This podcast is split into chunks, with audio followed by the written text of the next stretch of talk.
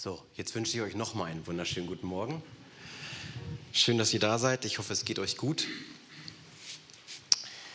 Und äh, ja, worum geht es heute? Ich habe äh, meine Predigt für den heutigen Morgen mit dem Titel überschrieben, Folge bloß nicht deinem Herzen.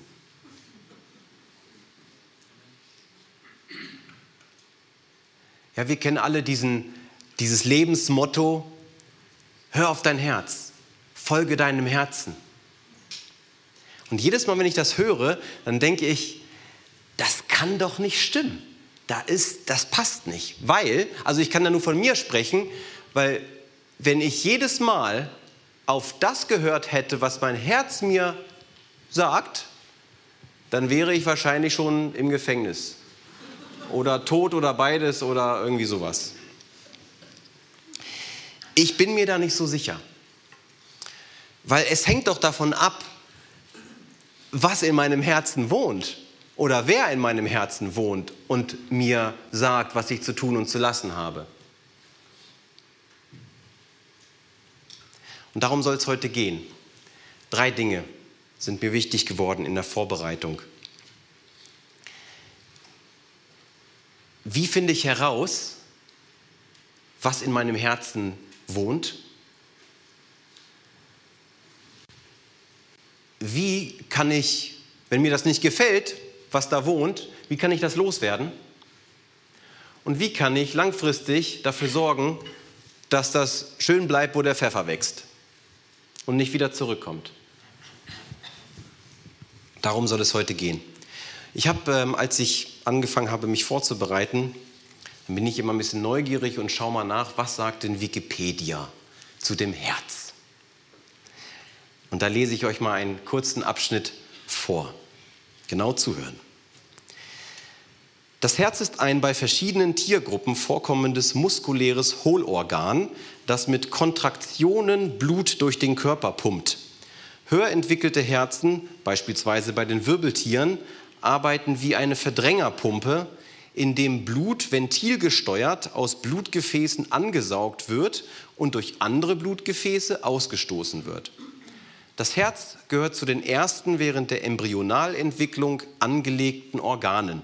Es gibt Röhrenherzen, Kammerherzen, myogene Herzen, neurogene Herzen und Nebenherzen. Schönen Gruß an die Übersetzung.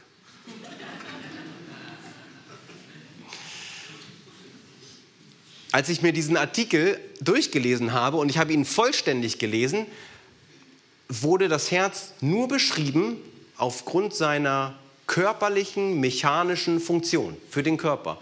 Kein Wort über, die, über das Herz im übertragenen Sinn.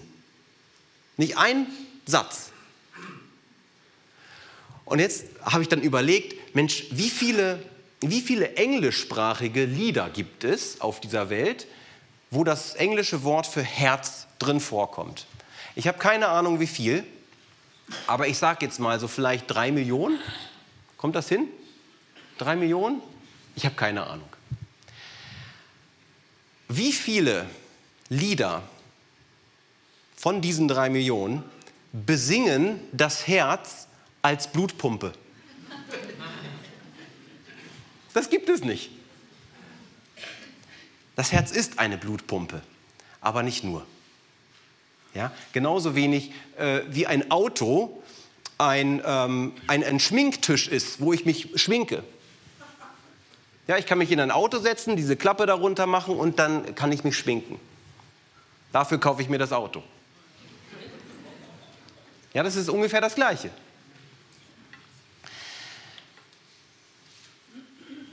Und genauso ist es in der Bibel auch. Auf, auf, auch. Wenn wir die Bibel aufschlagen, dann finden wir 888 Stellen über die Bibel, äh, über das Herz. Und nicht eine dieser Stellen beschreibt das Herz als Blutpumpe. Und ich habe uns einige von diesen Stellen mitgebracht. Und die erste, die uns heute hier durch diese Predigt leiten soll, ist in dem Lukas-Evangelium, Kapitel 6. Ja, Lukas war einer der vier äh, Personen neben Matthäus, Markus, Lukas und Johannes, die die Geschichte von Jesus aufgeschrieben haben, alle aus einer verschiedenen Perspektive. Und in Lukas sagt Jesus folgendes: Denn wovon das Herz überfließt, davon spricht sein Mund. Wovon das Herz überfließt, davon spricht der Mund.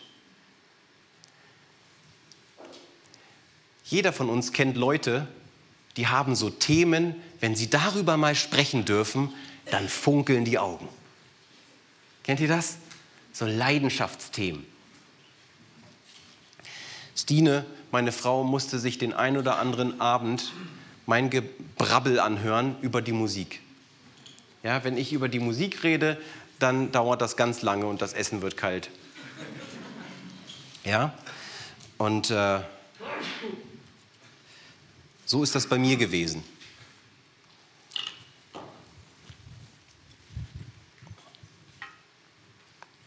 Aber was zeigt uns das? Dieser Vers, den wir gerade gelesen haben, denn wovon das Herz überfließt, davon spricht sein Mund, das zeigt uns, was in unserem Herzen wohnt. Ich habe vorhin gefragt, wie kann ich wissen, was in meinem Herz wohnt? Wer wohnt da? Wer redet da? Und wenn ich mich jetzt also über einen längeren Zeitraum einfach mal beobachte, was ich den ganzen Tag so rede, dann habe ich eine Ahnung davon, was in meinem Herzen wohnt. Meckere ich zum Beispiel den ganzen Tag über die Bundesregierung? Kann ich machen. Schimpfe ich jeden Morgen in Gedanken über meinen Nachbarn, der sein Auto immer genau da parkt, dass ich nicht so gut rauskomme und immer einmal extra drehen muss?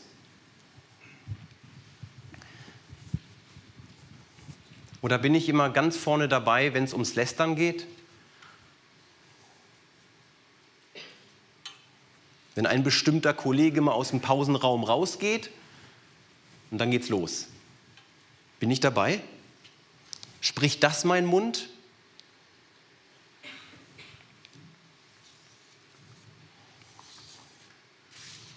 Ich habe mich ich weiß noch, vor Jahren erschrocken, als ich ein Gespräch geführt habe mit jemandem und ich habe bei diesem Gespräch immer wieder angefangen, von mir selbst zu reden. Und das ist mir während des Gesprächs aufgefallen. Und dann habe ich gemerkt, ja, Andreas, bei dir im Herzen, da wohnt irgendwie jemand, der hört auf den Namen Ich-Bezogenheit. Ich. Und das ist eine erschreckende Feststellung. Aber sie hilft auch. Sie hilft mir, mir festzustellen, wer wohnt da eigentlich und wer redet da. Und wir können das Herz so ein bisschen vergleichen mit einem Schiff. Dieses Bild von einem Schiff, das wollen wir uns jetzt mal kurz gemeinsam anschauen. Wenn du auf ein Schiff möchtest, dann brauchst du ein Ticket. Okay? Wenn du ein Ticket hast, dann kannst du legal auf dieses Schiff kommen und dann bist du ein Passagier. Wenn du kein Ticket hast, aber trotzdem auf dieses Schiff möchtest, dann bist du ein blinder Passagier. Einer, der unentdeckt, heimlich, leise auf dieses Schiff draufschleicht, in dein Herz hinein. Und wenn wir uns selbst beobachten, dann können wir diese blinden Passagiere in unserem Herzen entdecken.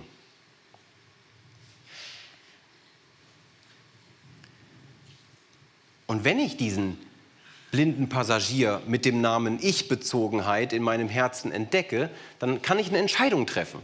Dann kann ich nämlich sagen, okay, du darfst mitfahren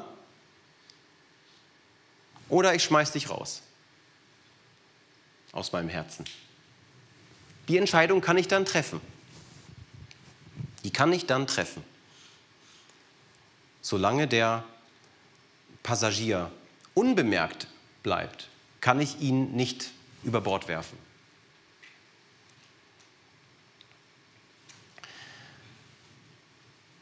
der Apostel Paulus, der hat uns eine nette Liste gegeben mit so typischen blinden Passagieren, die wir immer wieder so in unserem Leben entdecken, die sich immer wieder in unser Leben hineinschleichen wollen.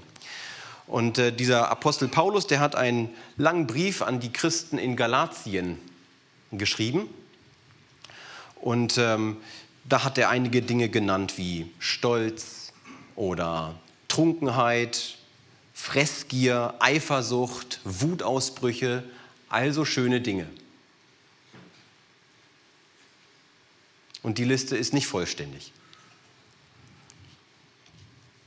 Jetzt ist aber die Frage, wenn ich jetzt diesen Stolz oder die Trunkenheit oder die Fressgier oder die Arroganz oder was es auch immer sein mag, wenn ich die in meinem Herzen entdecke und ich sage, nee, ich möchte eigentlich gar nicht, dass du da wohnst, wie kriege ich den runter von meinem Schiff?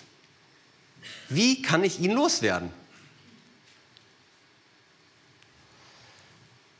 Und dazu hat uns auch wieder der Apostel Paulus im Römerbrief, also einen Brief an die Christen in Rom, einen Tipp gegeben, eine Anleitung gegeben. Er hat Folgendes gesagt. Lass dich nicht vom Bösen überwinden, sondern überwinde das Böse mit Gutem. Nochmal, lass dich nicht vom Bösen überwinden, sondern überwinde das Böse mit Gutem. Ganz einfach. Ja, ist nicht so leicht, ne? Ich weiß, ich will auch hier nicht so tun, als ob das bei mir immer gelingt. Aber ich glaube, wir haben wirklich Zeit, um das mal zu üben. Jeden Tag, in jeder Situation. Wenn dein Herz dir sagt, hey, jetzt lüg doch mal, das ist viel einfacher, ersparst du dir eine Menge Ärger oder tu dies oder tu jenes, dann kannst du entscheiden, mache ich das jetzt oder mache ich das nicht, wenn ich das böse finde. Und wenn ich sage, nee, das ist böse, ich höre jetzt nicht auf dich, dann tue ich genau das Gegenteil. Lasst, lasst mich mal ein Beispiel geben. Ihr wisst, dass manchmal bin ich auch da hinten, wo der Carsten gerade sitzt, da am Mischpult. Und dann mache ich auch manchmal, äh, sorge ich für den hoffentlich einigermaßen guten Ton. Ja, für die Musik und für die, für die Redner. Und äh, wenn ich da so sitze, dann sagt der Stolz in mir immer, hey, das machst du eigentlich gar nicht so schlecht. Und vor ein paar Wochen saß ich da wieder und habe dann den Sound gemacht und ich habe mich gefreut und dachte, wow, das klingt echt gut. Richtig gut. Und dann, na sag mal, dann äh, nach dem Gottesdienst kam jemand zu mir und hat gesagt, du weißt du was, ich saß da vorne beim Gottesdienst und den ganzen Gottesdienst war da so eine tiefe Frequenz, so bei 100 Hertz, das hat mich total gestört.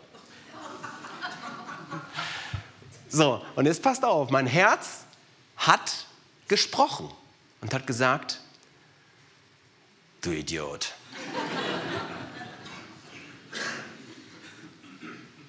Du hast doch keine Ahnung. Das war mein, das war mein Impuls, ganz ehrlich. Ich mache das gut. Erzähl mir nichts. Ja, das äh, ist so. Das ist der Stolz in mir. So, und dann habe ich aber genau in der Situation, ich habe das nicht gesagt, aber ich habe genau in der Situation gedacht, okay, Römer Kapitel 12.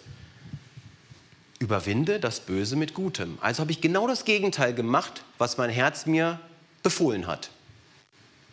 Dann habe ich gesagt, hey, du hast recht. Das war echt ein bisschen laut im Bassbereich. 100 Hertz, ne, das wummert. Hast recht. Ich gucke mal kurz nach. Und tatsächlich war viel zu viel 100 Hertz drin. Ich war glücklich, er war glücklich. Das hat gut funktioniert.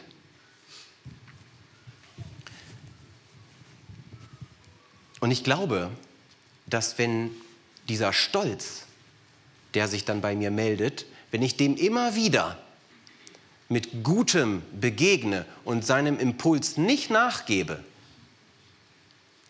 dann wird die Stimme leiser. Und dann sagt er irgendwann, also hier bei dem Andreas, da komme ich nicht durch. Ich hau ab. Ich springe selber von Bord.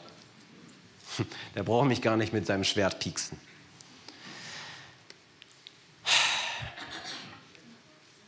Und das ist ein einfaches Beispiel. Ich weiß ganz genau äh, von meinem Leben, und das könnt ihr mit Sicherheit bestätigen, dass es Situationen gibt, da ist das nicht so leicht. Da ist das überhaupt nicht leicht, wenn da so Gefühle kommen. Oh.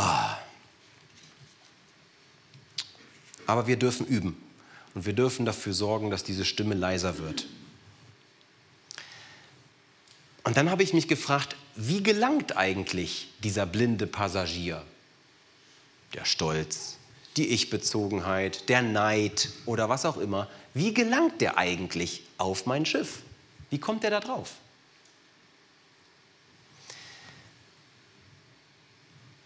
Warum bin ich so stolz und so arrogant? Ich glaube, diese blinden Passagiere, die kommen unser, in unser Herz hinein über unsere Sinne, über die Augen, über die Ohren, über den Geschmackssinn, wo auch immer. Das sind die offenen Türen für diese blinden Passagiere in unser Herz hinein. Ich möchte euch mal ein Beispiel geben oder drei Beispiele geben. Wenn ich mir unangemessene Inhalte im Internet angucke, dann darf ich mich nicht wundern, dass das mein Herz prägt.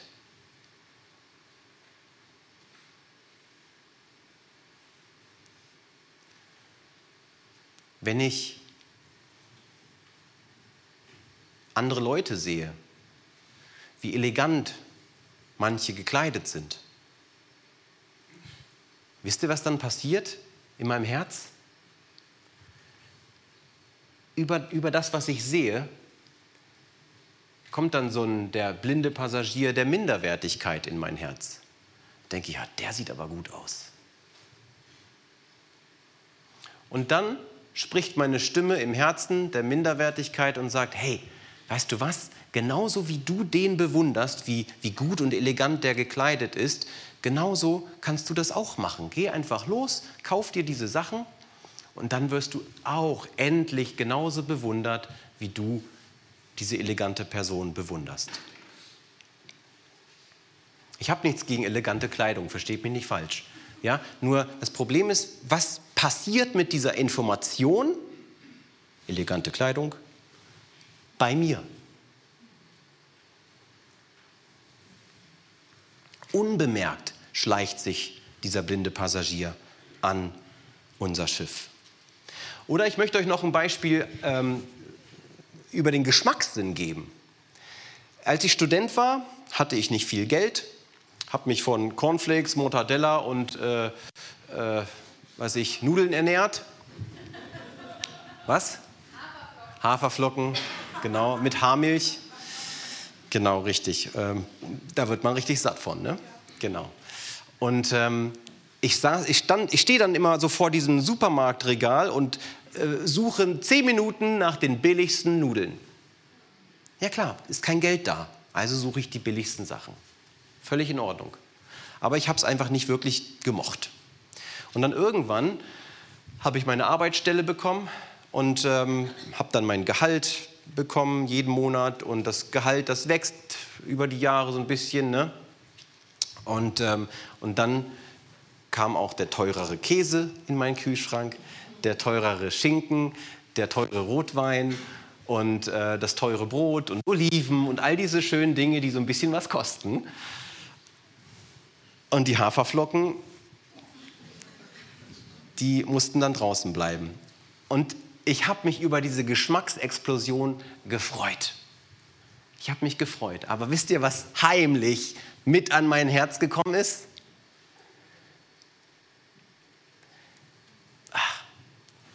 Dieses schlechte Essen, das rühre ich nie wieder an. Ich bin was Besseres.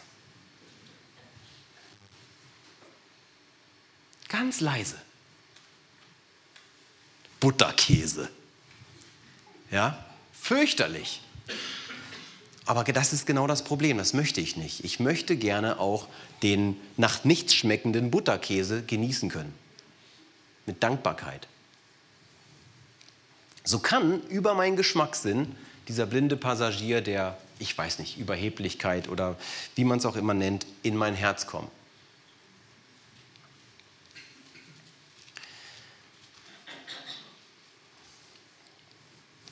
Wisst ihr, was ich glaube? Ich glaube, dass unsere Bibel das Wort Gottes ist. Und ich glaube, dass all das, was da drin steht, für uns ist. Und ich glaube, dass diese Bibel eine Gebrauchsanweisung für unser Leben ist. Und es gibt ein Vers, der mir in der Vorbereitung hier wichtig geworden ist. Den möchte ich euch jetzt gerne noch mal zeigen. Und zwar geht es hierbei darum, wenn ich es geschafft habe, beispielsweise den Stolz in meinem Herzen klein zu kriegen oder rauszuschmeißen,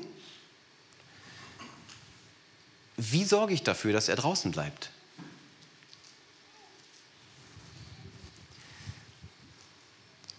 Und da finden wir einen Vers in Sprüche, in dem Buch mit dem Namen Sprüche, Kapitel 4, Vers 23. Dort heißt es, mehr als alles, was man sonst bewahrt, behüte dein Herz, denn in ihm entspringt die Quelle des Lebens. Nochmal, mehr als alles, was man sonst bewahrt, behüte dein Herz, denn in ihm entspringt die Quelle des Lebens. Als ich das gelesen habe, habe ich gedacht, okay, was, was behüte und beschütze ich denn ständig? habe ich mir in meinem Kopf so eine kleine Liste gemacht und dann habe ich gedacht, ja,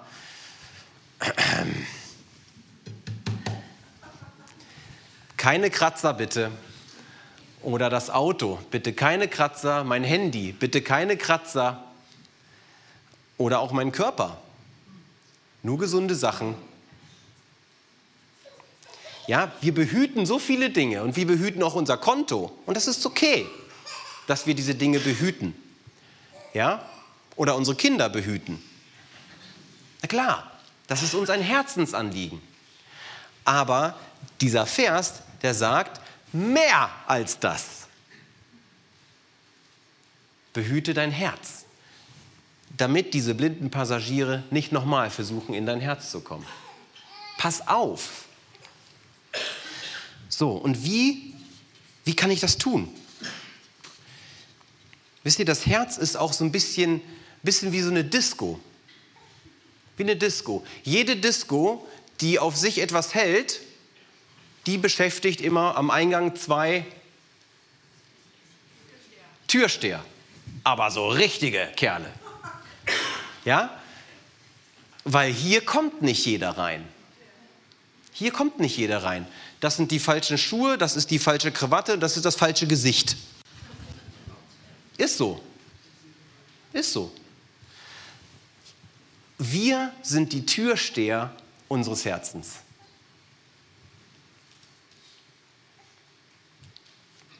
Wir sind die Türsteher unseres Herzens. Wisst ihr, das letzte Mal, als ich den Gast Zukunftsangst auf meine Party gelassen habe, in meine Disco gelassen habe, das war keine gute Party. Wenn mir ständig die Zukunftsangst sagt, was ich zu tun und zu lassen habe. Keine gute Party. Und manchmal wundere ich mich auch über mich selbst oder über uns. Ich weiß nicht, wie es dir geht, aber wir, wir sind doch ständig geneigt, uns, ich weiß nicht, bei YouTube oder so, uns Videos anzugucken über den Weltuntergang, den Weltuntergang und ähm, äh, den Krieg und äh, was weiß ich, die Probleme und dann jeden Abend nochmal die Tagesschau hinterher und das wird dann richtig super. Wenn ich mir den ganzen Tag diese Dinge tatsächlich im wahrsten Sinne des Wortes reinziehe, dann brauche ich mich auch nicht wundern, was mit meinem Herz passiert. Wir sind Türsteher unseres Herzens.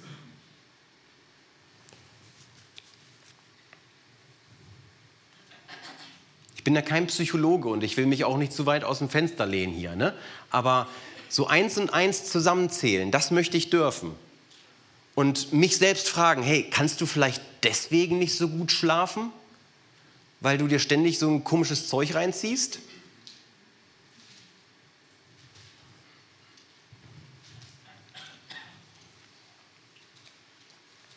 Denn in unserem Herzen entspringt die Quelle des Lebens. Und wenn wir unsere Quelle vergiften mit eigenartigen Inhalten, dann vergiften wir uns selbst.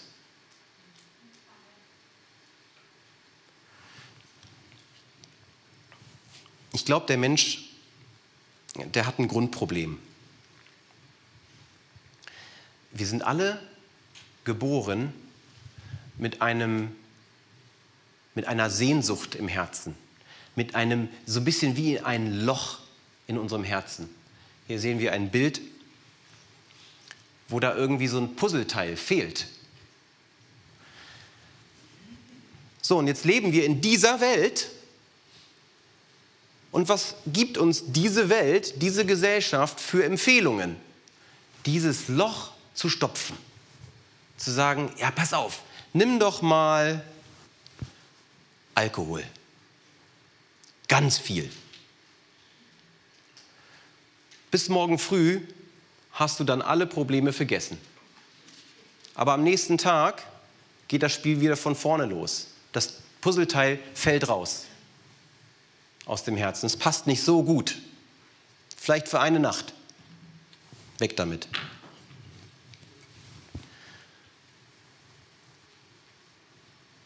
100 Sexualpartner im Jahr.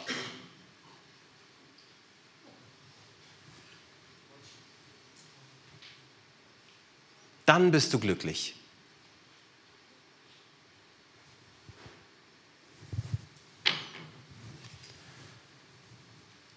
Bau dir richtig großen materiellen Wohlstand auf. Dann wirst du endlich zufrieden sein.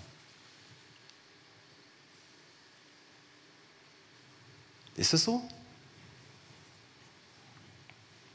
Kann ich leider nicht mitreden. Weiß ich nicht. Aber ich würde mal tippen, wenn ich meine Bibel lese und vor allen Dingen das lese, was König Salomo geschrieben hat, der König, der irgendwie alles hatte, so richtig happy war der auch am Ende nicht. Lest es mal nach. Was haben wir noch? Ah ja, Ablenkung. Wir hauen uns den ganzen Tag irgendwelche Netflix-Serien rein, nur um ja nicht uns um die Dinge zu kümmern, die wirklich wichtig sind in unserem Herzen. Wir lenken uns ständig ab. Komm, denk darüber nicht nach. Und so weiter. Und so weiter.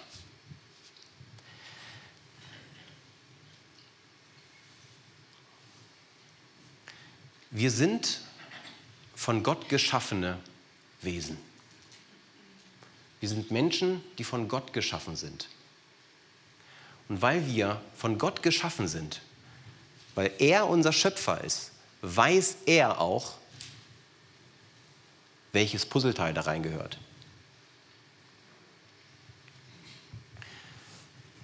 Nehmt, nehmt man das Beispiel eines, eines Motors. Ja, so ein richtig cooler Motor, richtig fettes Ding und da ist ein Ingenieur, der hat sich diesen Motor ausgedacht. Ja? So eine richtig große Maschine. Dieser Ingenieur, der weiß, der kennt jede Schraube, der kennt jede Feder, der weiß ganz genau, wie das Ding funktioniert. Und der weiß auch, wenn du so einen Motor kaufst, der wird dir dann sagen, du pass auf, damit das Ding lange hält, kipp ab und zu mal Öl rein. Kipp ab und zu mal ein wenig Treibstoff rein dann fährt das Ding gut, dann fährt das Auto gut und der Motor wird lange halten und heile bleiben. Aber was machen wir? Wir sagen, nö, nö, nö, ich weiß es viel besser. Ich kipp da Flüssigkleber rein, Cola und äh, weiß der Geier was. Irgendein Zeug, weil ich glaube, das ist viel besser. Der Motor wird schnell kaputt gehen. Und genauso ist das mit Gott und mit uns. Gott gibt uns in seiner Bibel eindeutig dieses Puzzleteil. Und das ist Jesus. Dieses Teil passt haargenau in, dieses, in diese offene Stelle.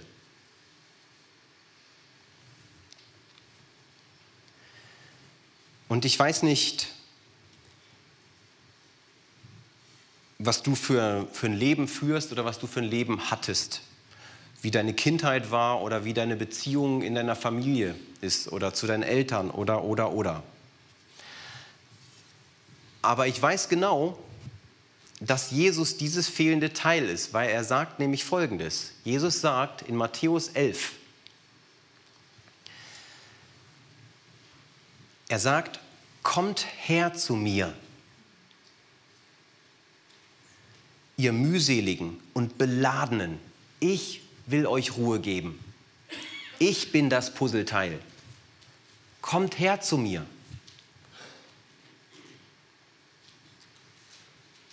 Wenn ihr müde seid von dem Druck, den die Welt uns gibt, ja, du musst dies tun, du musst das tun, du musst alles schaffen. Ich kann nicht mehr.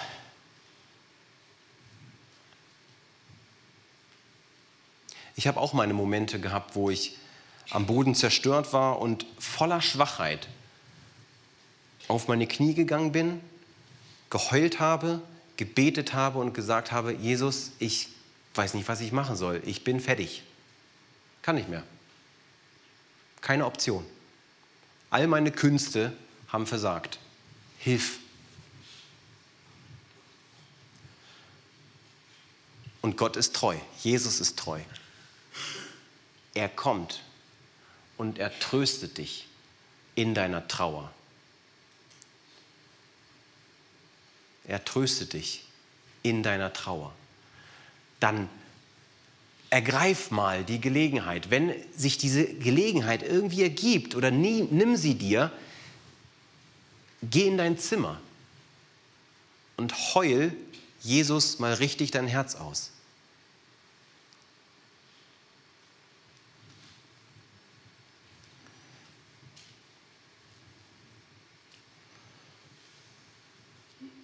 Ich möchte beten.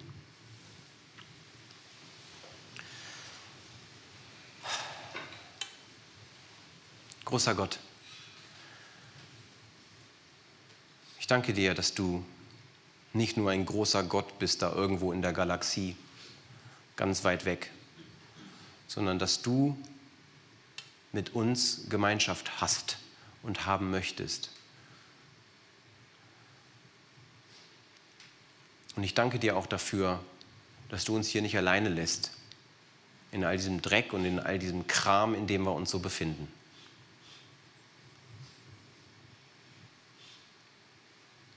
Ich danke dir dafür, dass du Interesse an uns hast, dass du uns liebst und dass du uns helfen möchtest. Herr, bitte gib uns die, die Offenheit auch für deine helfende Hand.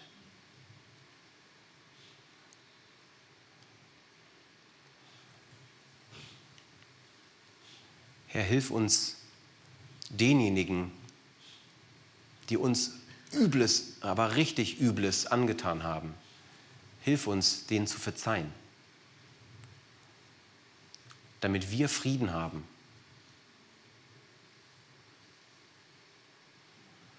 Herr, ich danke dir für dein Wort, ich danke dir für deine Bibel, wo all diese guten Dinge drinstehen. Danke dir dafür. Amen. Wir werden jetzt noch ein Lied singen, zum, ähm, sozusagen als Antwort auf diese Predigt. Und dann hat Ricardo das Wort.